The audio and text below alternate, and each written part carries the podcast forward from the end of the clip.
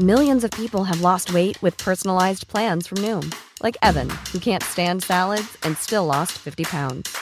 Salads, generally, for most people, are the easy button, right? For me, that wasn't an option. I never really was a salad guy. That's just not who I am. But Noom worked for me. Get your personalized plan today at Noom.com. Real Noom user compensated to provide their story.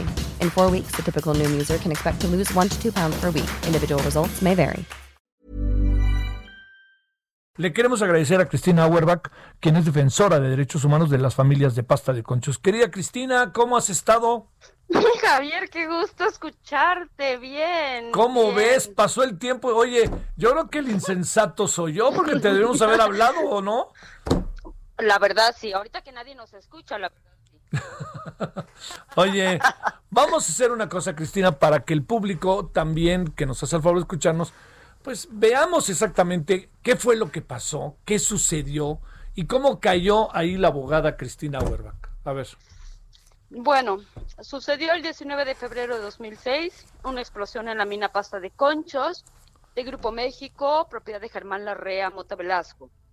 Yo llego con don Raúl Vera, obispo de Saltillo, el 21, de- él llegó el mismo 19, yo llego el 21 de febrero y me quedé. Me quedé, de hecho, ya vivo en un pueblo minero aquí al norte de Coahuila, muy cerca de las familias.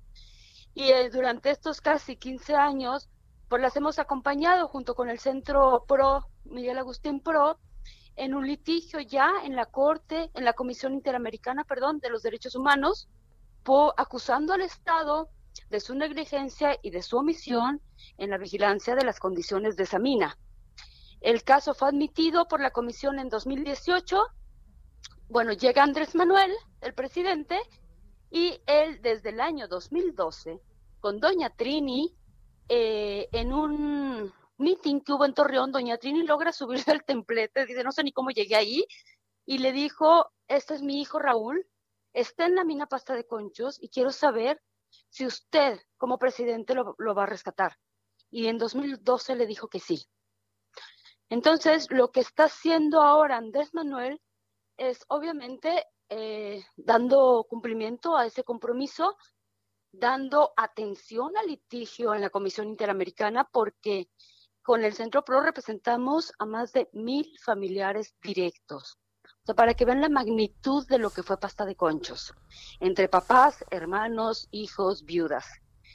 Y hoy viene el presidente, bueno, se reúnen con ellos en México, con algunos familiares, el 14 de septiembre, y hacen un acuerdo de que se inician las obras de rescate. Entonces, ahorita acaba de llegar a la mina.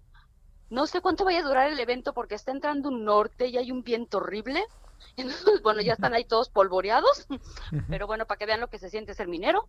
Este, este, y bueno, lo que sucedió estos días es que eh, desde presidencia, primero se nos dijo desde gobernación que iban a otorgarle a los familiares 37 lugares. Lo cual, eh, la verdad, desde un principio nos molestó porque la, en la explanada de pasta de conchos, no sé si tú la conociste, es un Sí. terreno enorme, Sí, enorme, son- sí, enorme, enorme, sí.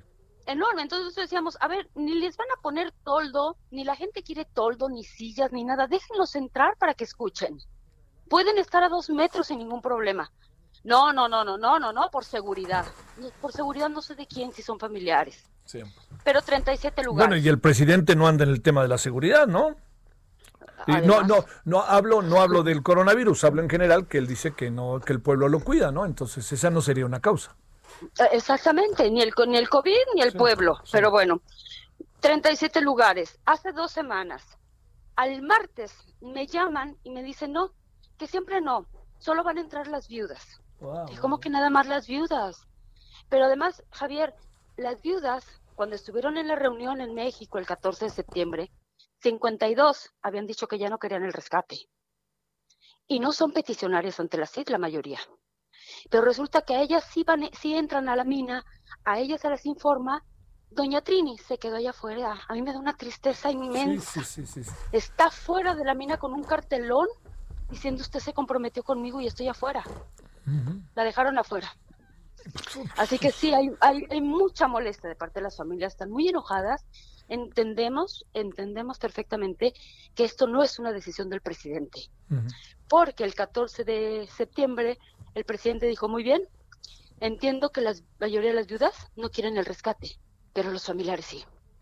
Así que lo vamos a hacer, porque bastaría que un familiar lo quisiera para que injusticia se haga. Bueno, pero eso es lo que dice el presidente. Cuando esas decisiones pasan por el aparato del Estado, Sí. pues resulta que las familias se quedan afuera, ¿no? Oye, yo la verdad que pienso como tú, ¿eh? Yo creo que no está en la voluntad del presidente, en la voluntad del presidente, ¿eh? Yo No, más por bien supuesto que no. No, yo más bien creo que el presidente este de en esto dijo voy para adelante, voy para adelante. Me sorprende mucho toda esta rebatinga, Cristina, que tiene que ver con si son 37 o 25, 24 o 13. Hijo, qué color, ¿no? Por Dios. Pero además no tiene por qué haber categorías entre las víctimas. Pues sí, pues sí. Es decir, no es más víctima una viuda que una madre o un hijo que un papá. Yo entiendo Como que en los primera fila los, los primeros de la fila tendrán que ser las viudas, los parientes cercanos, pero no son los únicos, ¿no? Pero eh, en- en términos legales en México, eso es ante la ley del Seguro Social, por ejemplo. Sí. Pero aquí no estamos discutiendo la ley del Seguro Social. No, no, no. Eh, Se está atendiendo un caso de, de violaciones a los derechos humanos de los mineros y de las familiares. Sí, sí, sí, sí. Oye, Entonces, la ah, verdad, terrible. A ver, este, hijo, el problema está en que al presidente lo colocan en una posición que no tiene mucho sentido que esté, ¿no? Por supuesto, y a las familias también, porque uno hace la denuncia y entonces empiezan a escribir que tú no entiendes nada, que las familias son unas mitoteras, que son que lo que quieren es No, política, no, no, que lo que quieren es lucrar con el tema, y digo, por Dios santo. O sea, pónganse en el lugar de las familias. El problema, no, eh, mira, el rescate lo, lo van a hacer tarde o temprano, lo van a hacer, estamos seguros. Sea porque siga la voluntad del presidente, o sea porque se lo ordene la corte, no hay más, lo van a hacer. Pero tenemos que buscar los caminos para que queden integrados de forma representativa mamás, papás, viudas, hijos, y no se vuelva un evento de viudas contra familiares. No, no, porque no, además no. esto genera unas divisiones terribles en las familias. Oye, a ver, el, el, el tema del rescate, que es un tema que sé, Cristina, hijo, sé, sé que se han ido hasta a confesar contigo, ¿no? Para tratar de intercambiar opiniones, lo sé, Cristina. A ver, déjame plantearte, Cristina, el tema del debate, del, de, de lo que tiene que ver directamente con la, con el rescate. eh, no, no, no es un poco un tema verdaderamente difícil, incluso técnicamente. ¿Qué, qué hacer ante ello? Tú que ya hasta conoces dentro cómo son las minas y ya eres una minera. Sí, ya. Sí, claro. Sí, claro. A ver. Bueno, mira, eh, obviamente siempre lo hemos dicho, yo, yo, yo recuerdo que siempre dijimos, es una obra muy difícil. A ver, en- hay que entender y ubicar que Pasta de Conchos, la mina estaba mal antes de la explosión. Nosotros demostramos que desde el año 2000 no cumplía con las normas de seguridad y higiene. Luego explota y luego la dejas abandonada 14 años. Obviamente es un desastre, es un desastre. Y nos preocupa mucho que eh, CFE en un comunicado diga que ellos tienen muy buenos ingenieros porque han hecho presas. Pues sí, pero una presa no es una mina de carbón. Y no tienen experiencia en rescate minero. Pero tampoco tenemos acceso para hablar con CFE. Entonces, sí es una obra de gran envergadura. Es una obra peligrosa. Sí, pero no solo se trata de los restos, Javier. Se trata de descubrir la verdad y para que con la verdad se haga justicia. Porque también nos preocupa mucho que en todo esto el presidente pasó del compromiso de vigilar lo que pasó en Pasta de Conchos a indemnizar, pero no habrían abierto las investigaciones y no han sancionado a los responsables. ¿Me explico? Sí. Entonces no lo puedes, no puedes cambiar investigación y justicia por indemnizaciones, por un lado. Sí. Y por otro lado, sabemos, y lo sabemos bien, que después de 14 años, las familias lo dicen, posiblemente no van a encontrar a todos, Ay, posiblemente no van a encontrar los restos de todos, Sí, va a ser muy rudo eso. ni completos, exactamente, pero tenemos que abrir esa mina, porque tenemos derecho a la verdad. Yo diría Y que aunque sí. hayamos probado, probado que hay responsables, no es lo mismo que se los platiquemos y les enseñemos papeles, a que se vean las imágenes de los equipos prohibidos por la ley, La infraestructura débil de la mina. Bueno, que salga la verdad y no solo por las familias, sino por todo México. So, esto, Todos esto, es inape- esto es inapelable, Cristina. ¿eh? Así es. Sí. Oye, es. a ver, déjame plantearte otra cosa. Este, la delimitación, bueno, to- todo lo que pasó desde el principio, de- en medio del dolor, era una, eh, era, para variar, eran tumbos de la Secretaría del Trabajo, de la Secretaría de Gobernación, de la Presidencia de la República. este, Economía. De economía, claro, de economía. Me acuerdo mucho también del tema Secretaría del Trabajo, ¿no? Porque ahí está. Bueno, no, bueno. No, bueno, to- todo, hubo mucho. hicimos terapia, hicimos terapia. recuerdo más que bien. A ver, déjame plantearte, este, eh, bajo esa coyuntura, hay una, hay una delimitación de responsabilidades en el origen, además del que tiene la empresa, el que pasa por la autoridad.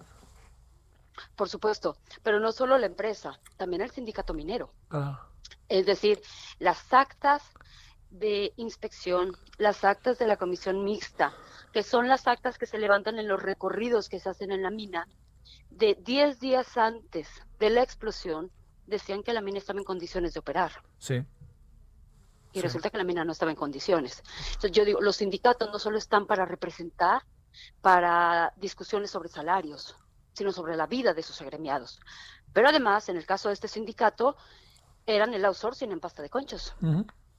Era un sindicato blanco. Sí, sí, sí. Entonces, bueno, claro, hay responsables antes de, ¿no? Digamos. Y los funcionarios omisos y negligentes de la Secretaría del Trabajo, por supuesto.